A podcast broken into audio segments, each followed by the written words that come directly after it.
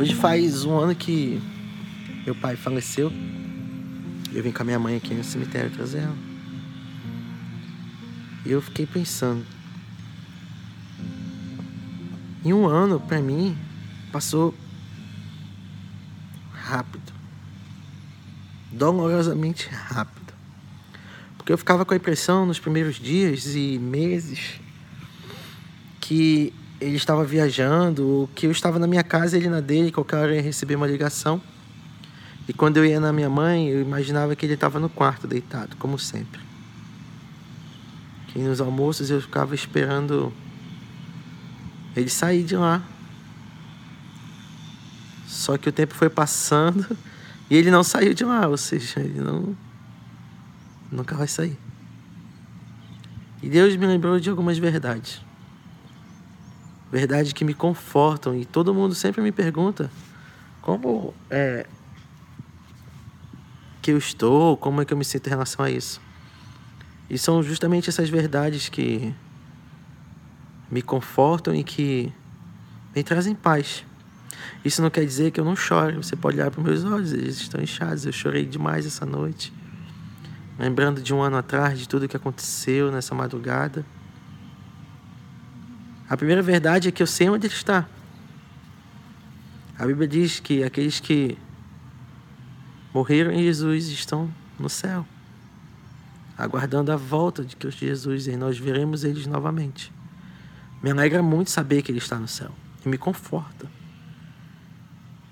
A outra verdade é saber que tudo o que acontece é com a permissão de Deus. Mesmo as coisas que eu considero ruim, a Bíblia diz que quando Deus leva um dos seus filhos, é para poupá-lo da maldade que vem a seguir. E de um ano para cá, a maldade do mundo aumentou demais. Nós vemos nas manchetes, nós vemos os julgamentos, nós vemos as mudanças que estão acontecendo. Parece que é o próprio inimigo que está legislando. Mas a Bíblia também avisou sobre esse tipo de coisa. A terceira e maior delas é que eu aproveitei a vida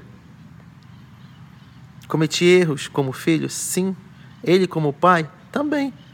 Mas nós aproveitamos. Aproveitamos o máximo que, que podemos juntos. Eu estava lembrando hoje que ele falava assim: Olha, não faz comida com caldo que o Denis não gosta. Ele veio almoçar hoje aqui. Faz o meu peixe, mas faz o peixe para ele também. Não faz suco de genipapo, que ele não gosta. Faz outro suco para ele. Comprou a coca? Compra uma Fanta para mim. Essas coisas ficam muito na minha memória. Outro dia eu escutei um áudio e eu vim as lágrimas porque eu não estava preparado para ouvir aquilo. Ouvir a voz dele de novo.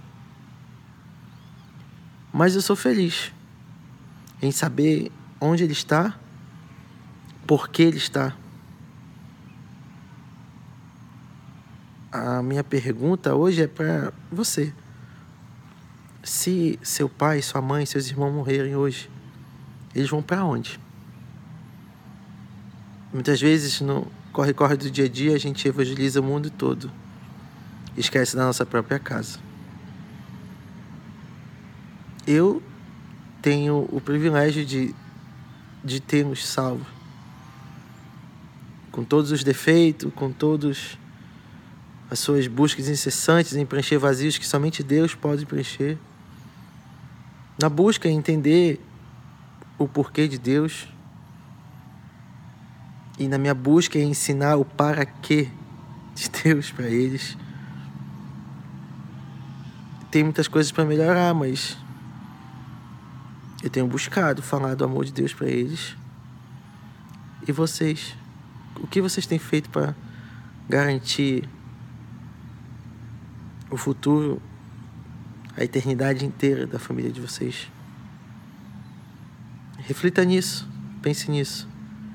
Daqui a um ano, você pode estar sentado na frente de uma sepultura, visitando seu pai, sua mãe ou seus irmãos. E a sepultura não é o fim. Você já garantiu a eternidade para eles através de Cristo Jesus, não deixe de falar, não deixe de falar, não deixe de falar.